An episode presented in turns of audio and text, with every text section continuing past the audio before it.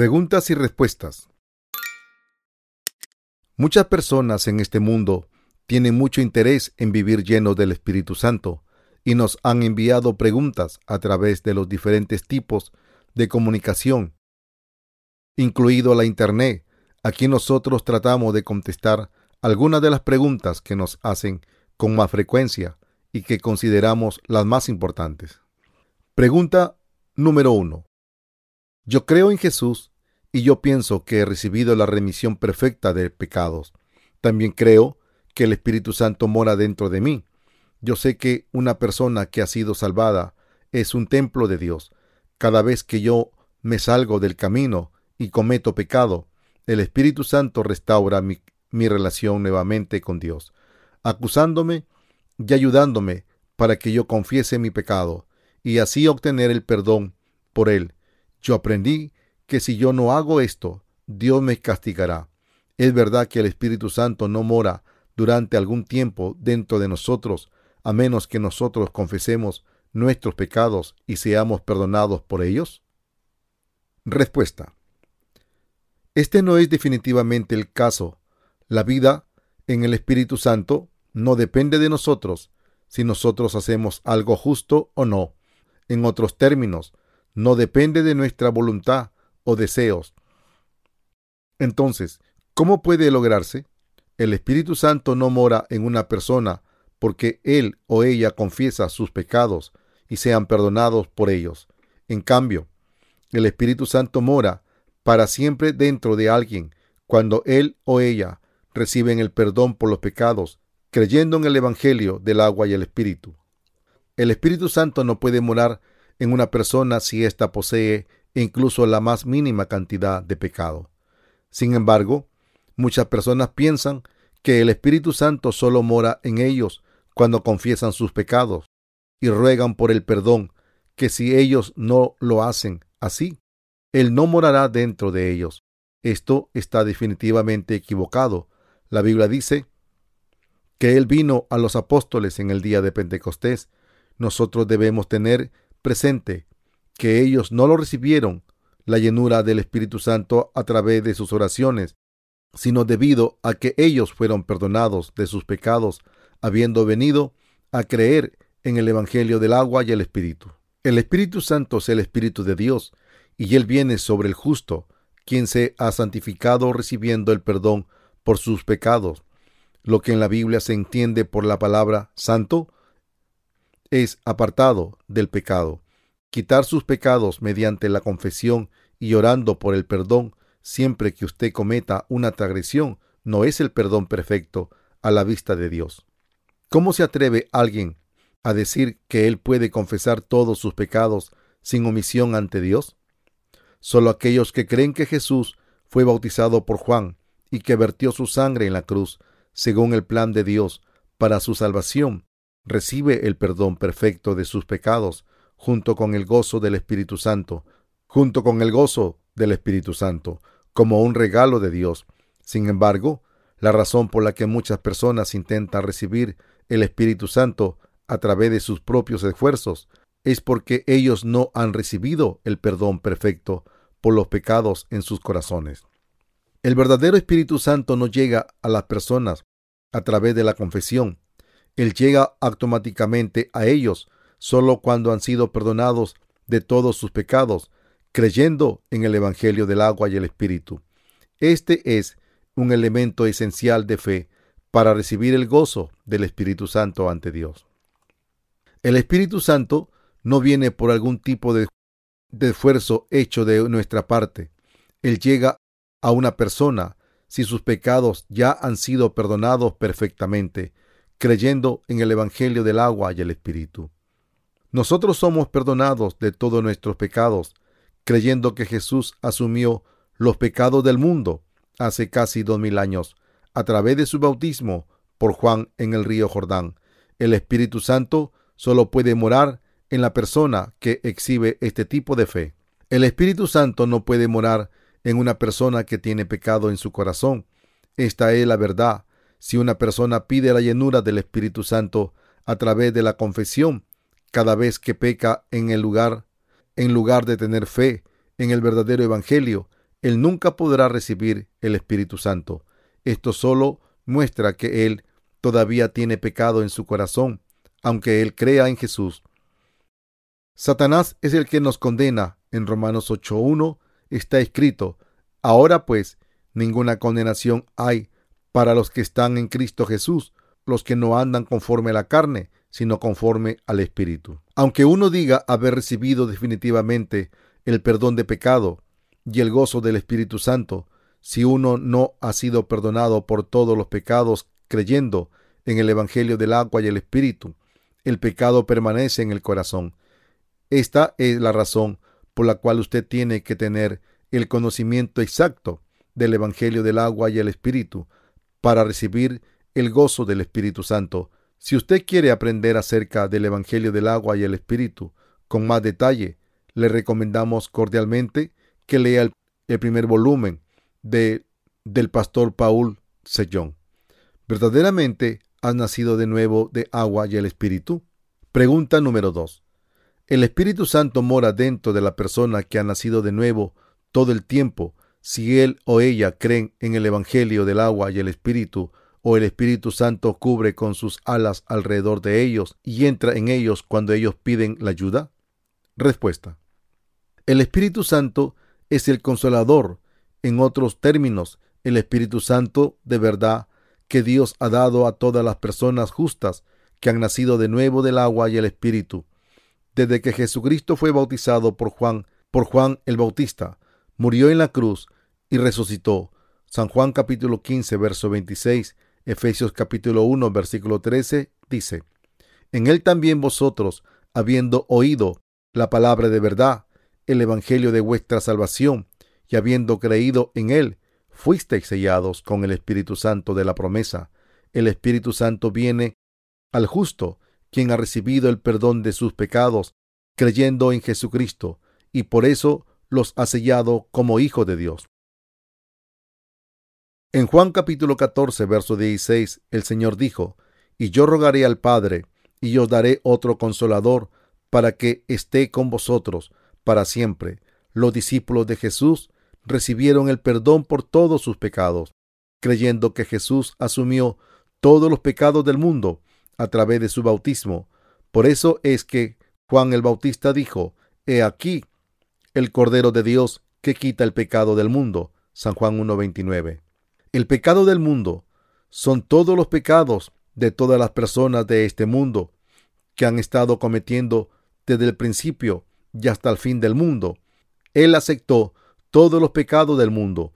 Una vez murió en la cruz y resucitó, por eso nos hizo justos para siempre. En Hebreos capítulo 10, versos 12 al 14 está escrito, pero Cristo, habiendo ofrecido una vez para siempre un solo sacrificio por los pecados, se ha sentado a la diestra de Dios, de ahí en adelante, esperando hasta que sus enemigos sean puestos por estrado de sus pies, porque con una sola ofrenda hizo perfectos para siempre a los santificados.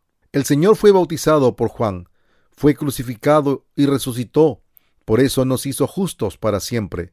Nosotros fuimos perdonados una vez y para siempre de todos nuestros pecados y nos convertimos en hijos de Dios a través de Jesús, y esta verdad es inmutable para toda la eternidad. Aquellos que han sido hechos justos a través de la fe no tienen el pecado en sus corazones, aunque las personas no puedan no pueden ayudarse, sino más bien pecan debido a sus debilidades. Ellos no tienen ningún pecado para siempre, porque Jesús se llevó todos sus pecados. Por consiguiente, ellos nunca pueden ser pecadores de nuevo. El Espíritu Santo mora eternamente en los corazones de los justos, quienes han sido santificados. Nosotros no podemos sino pecar debido a nuestras insuficiencias, pero si nos volviéramos pecadores cada vez que nosotros pecamos, entonces el regalo de Jesucristo que nos hizo justos para siempre se desperdiciaría y Él tendría que morir de nuevo por nosotros después de aceptar nuestros pecados. Este es el pecado de blasfemia al Espíritu Santo. Hebreos capítulo 6, verso 4 al 8. Hebreos 10, del 26 al 29. Por consiguiente, El Espíritu Santo mora dentro del justo, quien ha recibido el perdón de sus pecados y ha nacido de nuevo, creyendo en el Evangelio del agua y el Espíritu. Pablo dijo, ¿Y qué acuerdo hay entre el templo de Dios y los ídolos? Porque vosotros sois el templo del Dios viviente, del Dios viviente, como Dios dijo, habitaré y andaré entre ellos, y seré su Dios, y ellos serán mi pueblo. Segunda de Corintios, capítulo 6, verso 16. El Espíritu Santo siempre mora en los hijos de Dios, que han sido santificados para siempre. La palabra mora aquí no significa que Él nos cubre con sus alas alrededor y que viene a nosotros cada vez que oramos y lo requerimos, sino que Él siempre mora en nosotros. Él siempre vive en aquellos que han nacido de nuevo de agua y el Espíritu, enseñándoles todas las cosas y guiándolos al conocimiento de la palabra de Dios. San Juan 14, 26. Por consiguiente, cualquiera que no tiene el Espíritu Santo de Dios no es de Él.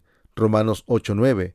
El Espíritu Santo mora en aquellos que son purificados y sin pecado, enseñándoles todas las cosas celestiales y testificando que ellos son los hijos de Dios.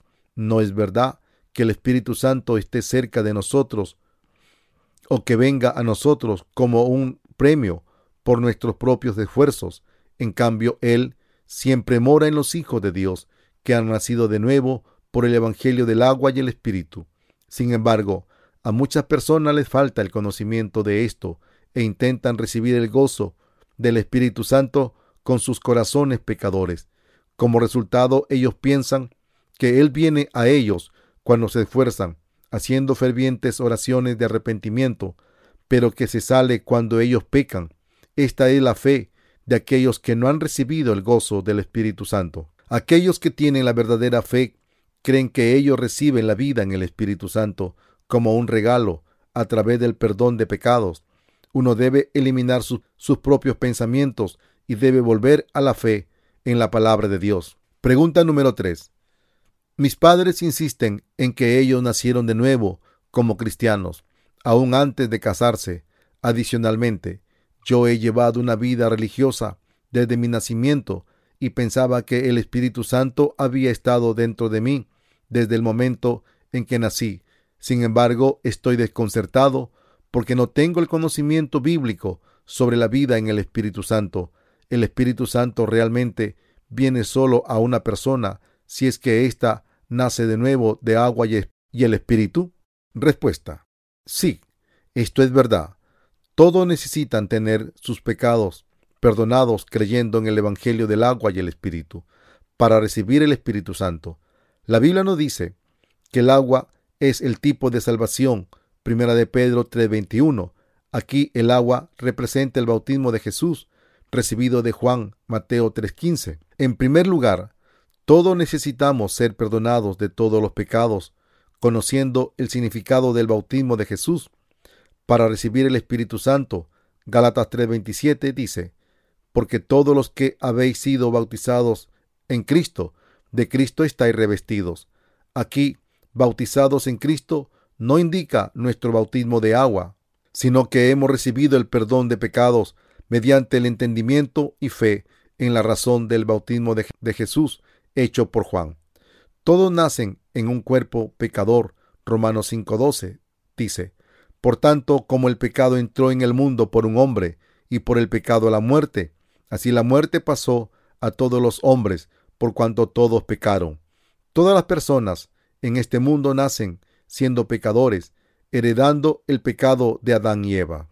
Por consiguiente, en Salmos 51.5 está escrito, He aquí, en maldad he sido formado, y en pecado me concibió mi madre. En Isaías 1.4 está escrito, Oh gente pecadora, pueblo cargado de maldad, generación de malignos, hijos depravados, dejaron a Jehová, provocaron a ira al santo de Israel, se volvieron atrás. Las personas tienen la semilla del pecado, que empieza desde el día que ellos nacen. Todas las personas en este mundo heredan los pecados de sus padres y nacen en este mundo como pecadores. En otros términos, nuestra carne se limita a llevar el fruto del pecado durante nuestra vida. Por eso es que si alguien piensa que por el hecho que sus padres físicos sean cristianos nacidos de nuevo, entonces ellos, por ser sus hijos, también recibirán el Espíritu Santo. Es meramente una fe crédula y supersticiosa. Aquel que tiene este tipo de fe trata de recibir el Espíritu Santo a través de sus propios pensamientos y la vida en el Espíritu Santo no procede de este tipo de fe. Por consiguiente, todos debemos creer en el Evangelio del agua y el Espíritu que Jesús nos dio. Esta es la única manera de recibir al Espíritu Santo porque Él es un regalo de Dios. Jesucristo, el unigénito Hijo de Dios, asumió todos los pecados del mundo al ser bautizado por Juan.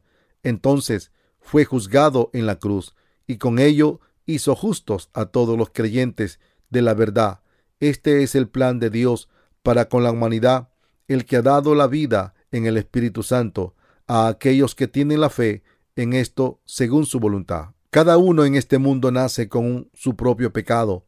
Por consiguiente, solo se puede recibir el Espíritu Santo como un regalo si se recibe el perdón de pecados y se es santificado creyendo en el Evangelio del agua y el Espíritu. Por tanto, todos debemos tenerlo presente y también creer en el Espíritu Santo. Solo viene y también creer que el Espíritu Santo solo viene a uno cuando se nace de nuevo de agua y el Espíritu.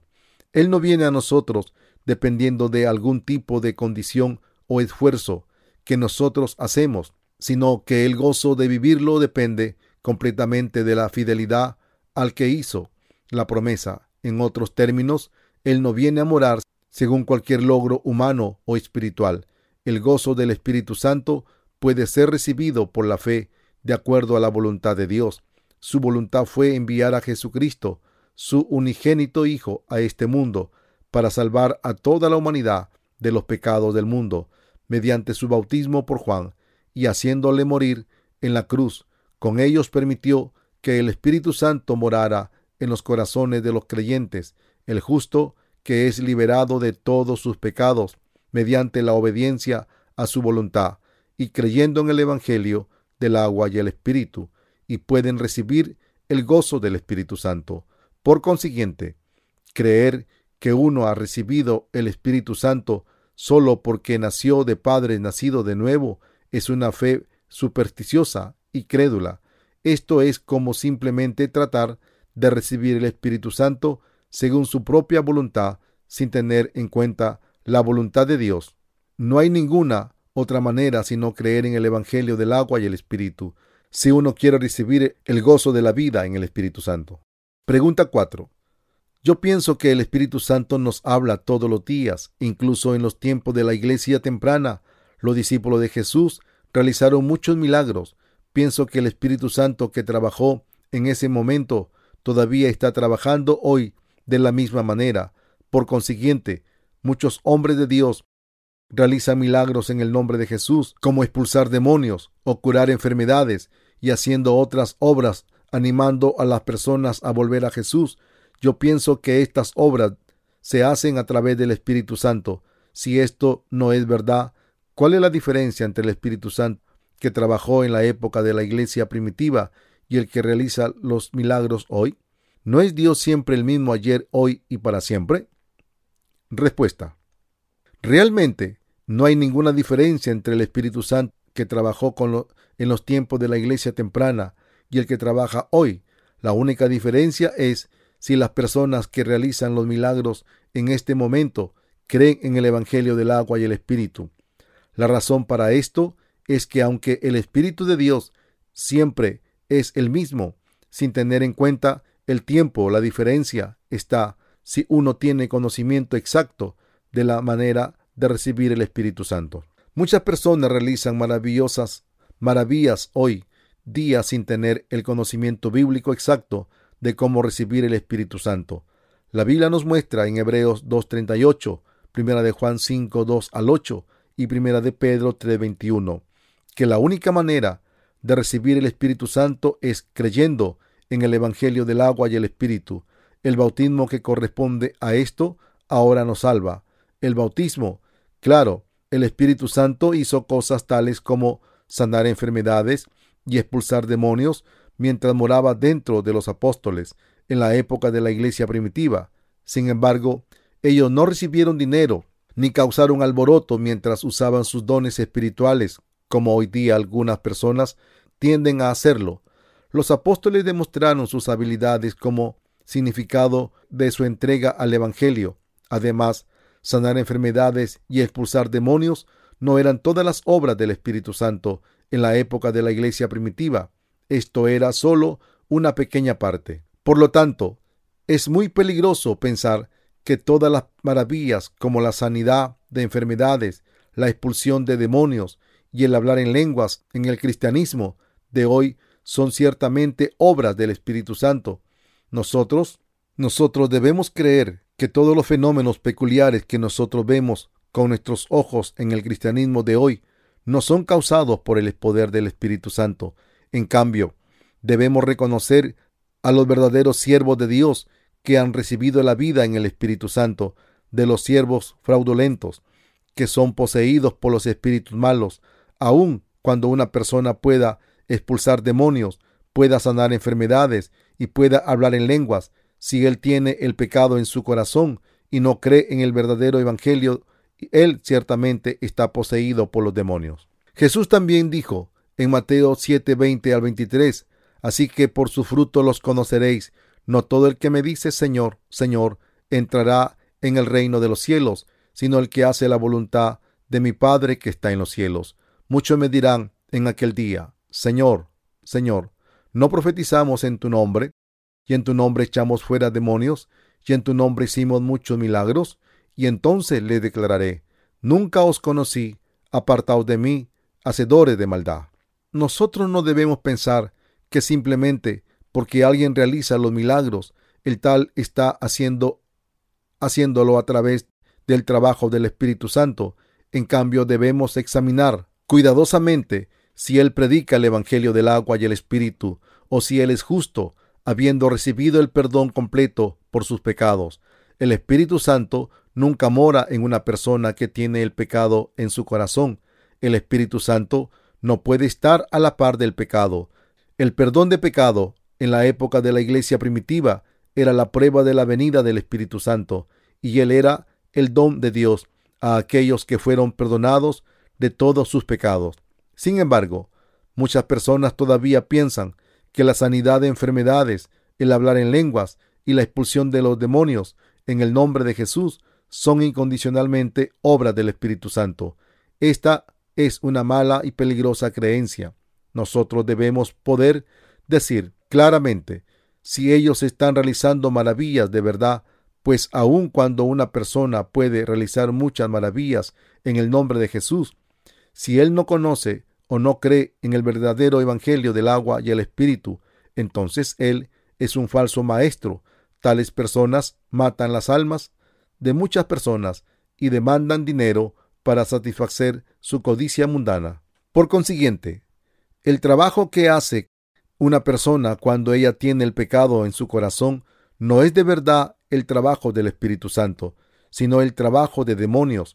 El Espíritu Santo que trabaja ahora y en la época de la iglesia primitiva es el mismo. Sin embargo, hay una clara diferencia entre el trabajo del Espíritu Santo que aparece en las personas que realmente han recibido el Espíritu Santo y el de los demonios que aparecen a través de, de los profetas falsos. Pregunta número 5. ¿Qué hace el Espíritu Santo en este tiempo? Respuesta. El Espíritu Santo en este momento hace el trabajo de discernir claramente las verdaderas enseñanzas de las falsas en la palabra de Dios. Él predica el Evangelio del agua y el Espíritu que el Señor nos dio a las almas que están agonizantes debido a la iniquidad de este tiempo de confusión para salvarlos. Nosotros debemos saber que hay muchos profetas falsos que trabajan dentro del cristianismo hoy a lo largo del mundo. Aunque ellos tienen el pecado en sus corazones, siguen haciendo, hacen mal, hablando en lenguas, realizando maravillas falsas, teniendo visiones para la confusión de las almas. En esta era, el Espíritu Santo el Consolador convence al mundo de pecado y de justicia y de juicio. San Juan 16, 8. En primer lugar, el Espíritu de verdad convence a la humanidad de pecado. Pecar a la vista de Dios es no creer en el Evangelio del agua y el Espíritu que Dios nos dio. Él declara, él declara culpables a aquellos que no creen en el bello Evangelio del bautismo de Jesús por Juan el Bautista y su sangre en la cruz, advirtiéndoles que ellos son pecadores destinados para el infierno. Él también da testimonio de la justicia de Dios. Aquí el significado de la justicia de Dios consiste en que Dios envió a Jesús a este mundo en la apariencia de hombre para que Él acepte todos los pecados del mundo. Él ayuda a las personas que creen en Jesús a recibir el perdón de pecados, creyendo en el Evangelio del agua y el Espíritu.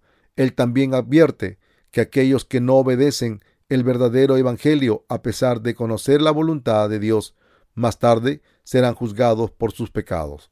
Al principio, cuando Dios creó el mundo con su palabra, el Espíritu Santo trabajó con él y después hizo brillar la luz de la verdad en los corazones vacíos y desconcertados de la humanidad para iluminar el Evangelio del agua y el Espíritu.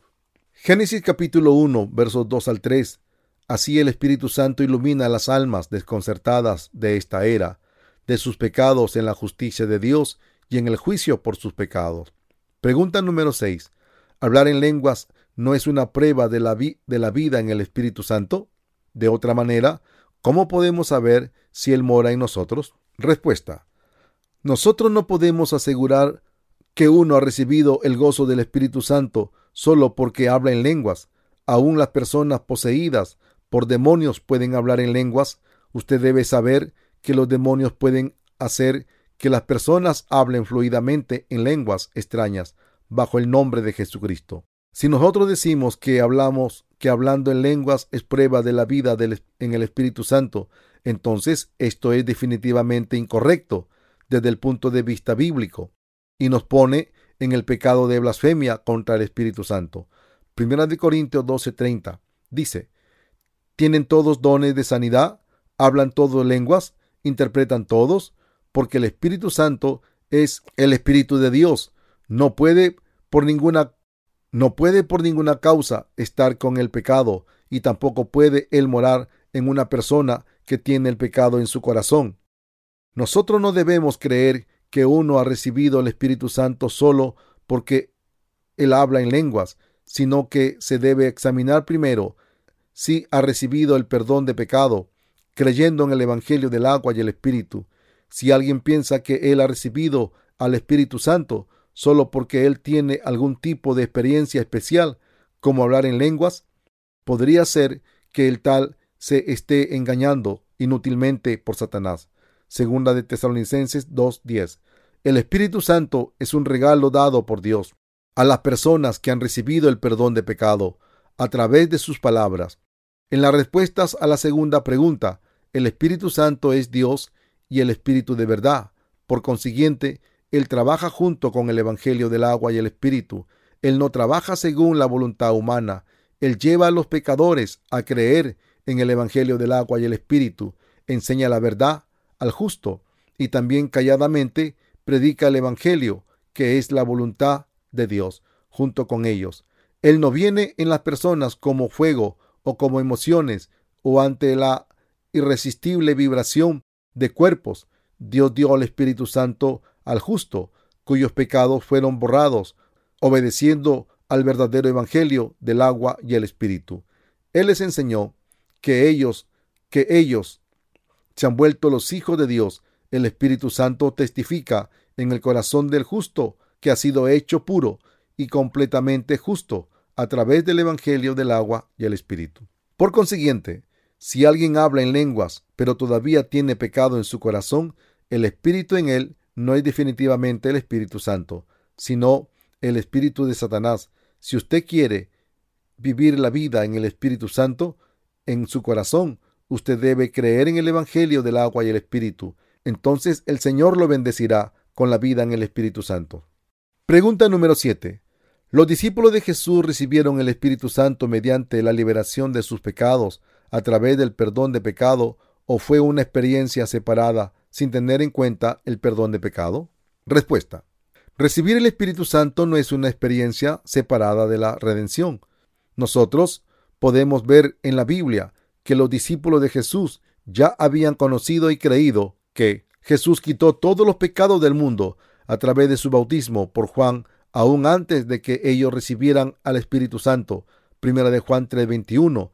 El bautismo que corresponde a esto ahora nos salva. El bautismo, el perdón de pecados, significa la salvación de, del pecado. En otros términos, significa que todos los pecados en nuestros corazones fueron quitados. Hoy día, muchos cristianos a menudo están desconcertados sobre el significado del perdón de pecados que Jesús nos dio.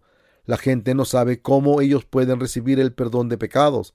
Piensan que simplemente han sido liberados de sus pecados porque ellos creen en Jesús como su Señor. Aquellos que han recibido el perdón de sus pecados tienen el testimonio en ellos mismos. Sin embargo, si alguien no tiene la palabra de, de su redención, entonces él no ha recibido el Espíritu Santo ni ha sido perdonado de todos sus pecados. Si él se siente lleno del Espíritu, es sólo el resultado de engañarse por sus propias emociones. Satanás se transforma en un ángel de luz, según de Corintios 11, 14 al 15, Gálatas 1, del 7 al 9, engañándolos para desviarse de la verdad. Mateo 7, 21 al 23, Aquellos que no son perdonados de sus pecados tienen el testimonio en ellos mismos porque creen en el Evangelio del agua y el Espíritu. En primera de Juan 5, 4 al 12, Dios dio el testigo a Jesucristo, que vino mediante agua y sangre.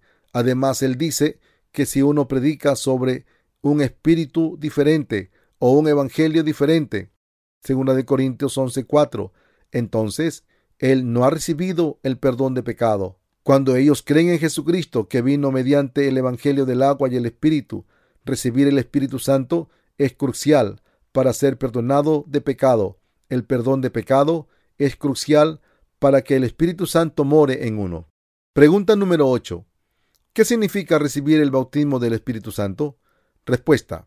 Nosotros debemos conocer la razón del bautismo de Jesús Pablo predicó el Evangelio del bautismo de Jesús a los Efesios cuando él oyó que ellos solo se habían bautizado en el bautismo de Juan.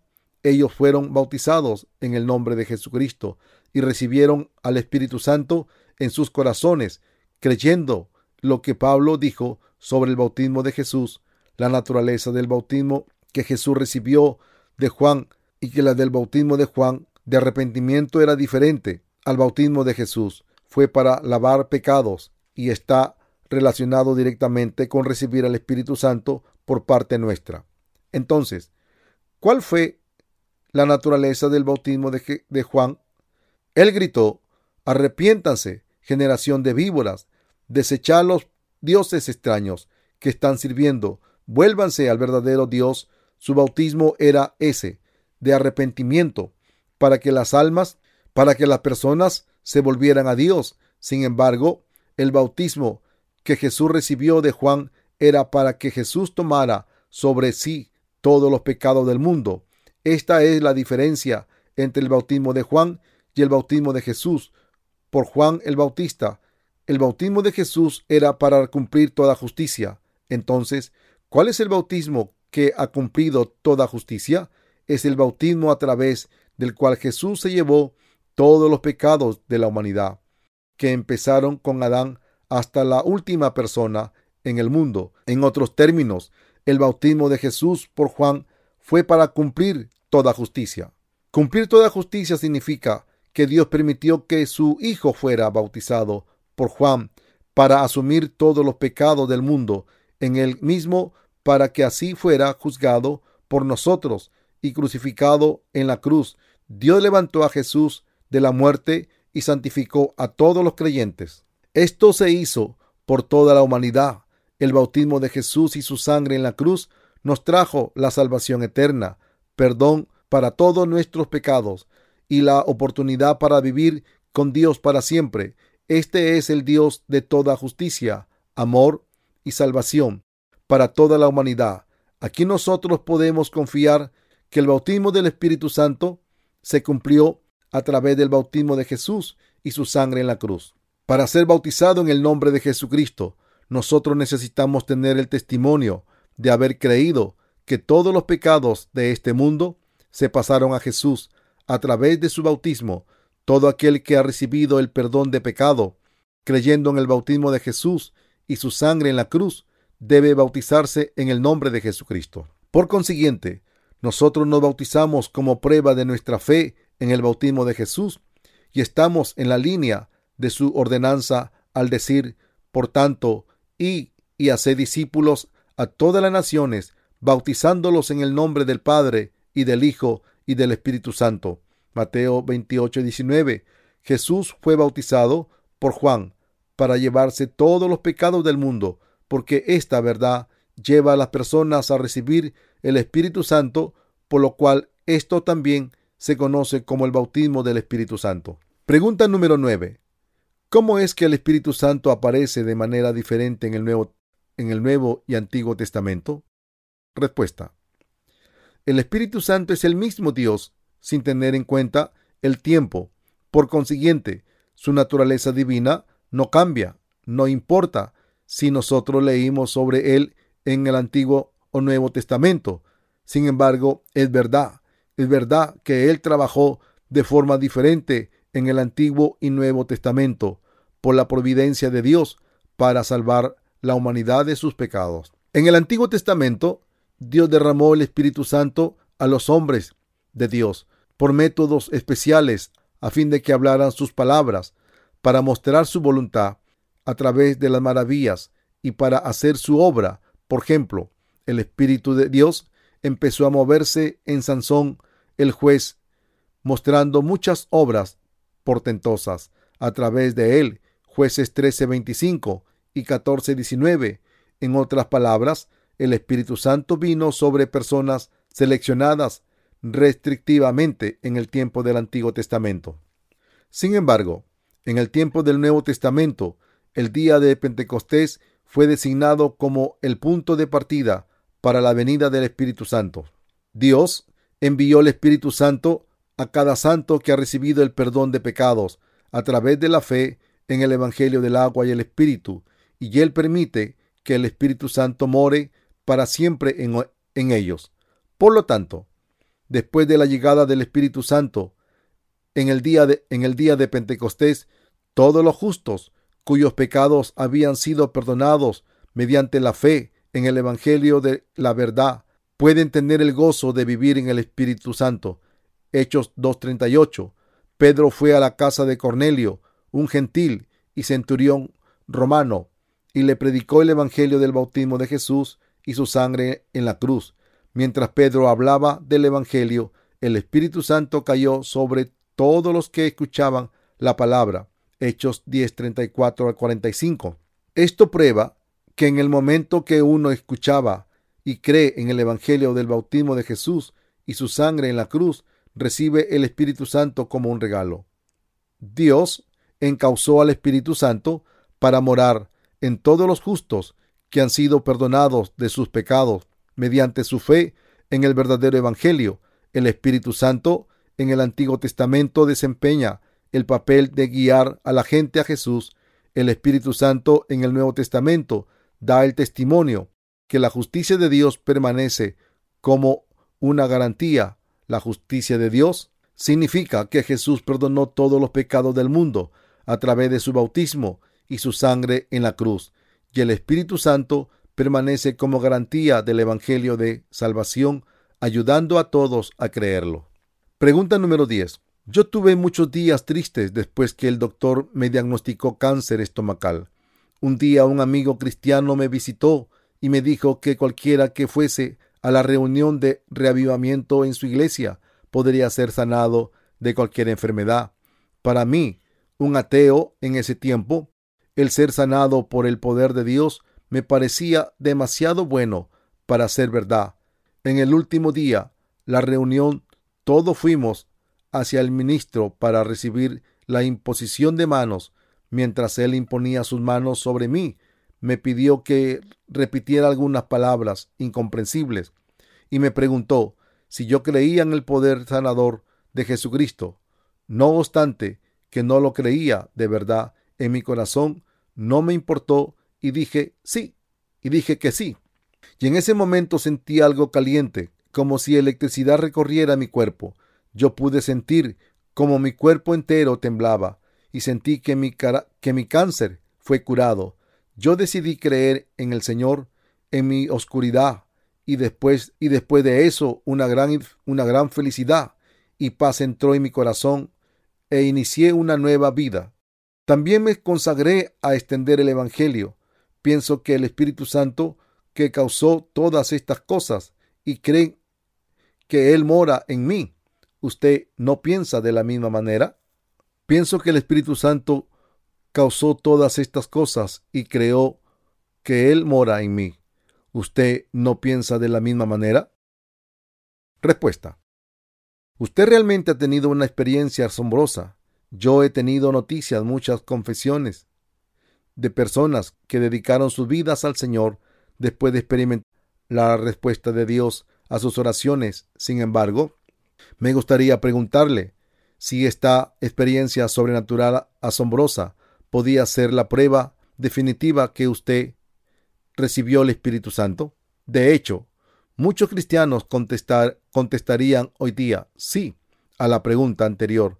Cuando el cristianismo occidental estaba en declive, en medio del crecimiento del materialismo, el movimiento llamado carismático pentecostés creció y el cristianismo se reavivó tremendamente, sobre todo en los países de bajo desarrollo y en los países en vía de desarrollo. Como resultado, muchos cristianos cayeron bajo la influencia del movimiento carismático pentecostés, que enfatiza la importancia de la experiencia sobrenatural. Aquellos que dirigen las reuniones del reavivamiento a veces obtienen fama mundial como evangélicos del reavivamiento. Además, porque ellos tienen testimonios sorprendentes de sí mismos y expresan su propia fe a través de sus experiencias a sus seguidores, persiguen experiencias basadas en la fe de ellos. Sin embargo, la Biblia dice no a la pregunta de arriba, por supuesto, el Espíritu Santo tiene la habilidad de darnos experiencias sobrenaturales, sin embargo, debido a que Él es el, Espíritu de verdad, San Juan 15, 26, nosotros solo podemos recibir el Espíritu Santo a través de la palabra de verdad. Pedro recibió el Espíritu Santo en el día de Pentecostés y predicó confiadamente el Evangelio diciendo, Sepa pues ciertísimamente toda la casa de Israel, que a este Jesús, a quien vosotros crucificasteis, Dios le ha hecho Señor y Cristo. Al oír, al oír esto, se compugieron de corazón y dijeron a Pedro y a los otros apóstoles, varones hermanos, ¿qué haremos? Hechos 2.36 al 37. Él les contestó, arrepentíos para perdón de los pecados y recibiréis el don del Espíritu Santo, porque para vosotros es la promesa, y para vuestros hijos, y para todos los que están lejos, para cuantos el Señor nuestro Dios llamare. Hechos 2.38 al 39. En otros términos, Dios dijo claramente que Él daría el Espíritu Santo como un regalo al justo, quien recibió la remisión de pecados, creyendo en el Evangelio de Jesucristo, la única prueba de la vida en el Espíritu Santo en el corazón de uno es la palabra de verdad. ¿Usted ha recibido la remisión de pecados a través del Evangelio del agua y el Espíritu? En ese caso, usted puede estar seguro que la vida en el Espíritu Santo ya ha tenido lugar en usted. Sin embargo, no importa qué experiencias asombrosas usted pudo haber tenido, y no importa cuántas maravillas usted haya realizado, usted no ha recibido el Espíritu Santo definitivamente. Usted todavía tiene el pecado en su corazón. La razón es que usted no tiene el testimonio de la, de la remisión de pecado basado en la palabra de verdad. Así como la luz no puede encontrarse en oscuridad, el Espíritu Santo no puede venir a un pecador ni puede morar con el pecado. Por consiguiente, el verdadero vivir en el Espíritu Santo solo ocurre en las personas cuyos pecados han sido completamente lavados por el Evangelio del agua y el Espíritu. Dios quiere que todas las personas escuchen la verdad y reciban la vida en el Espíritu Santo.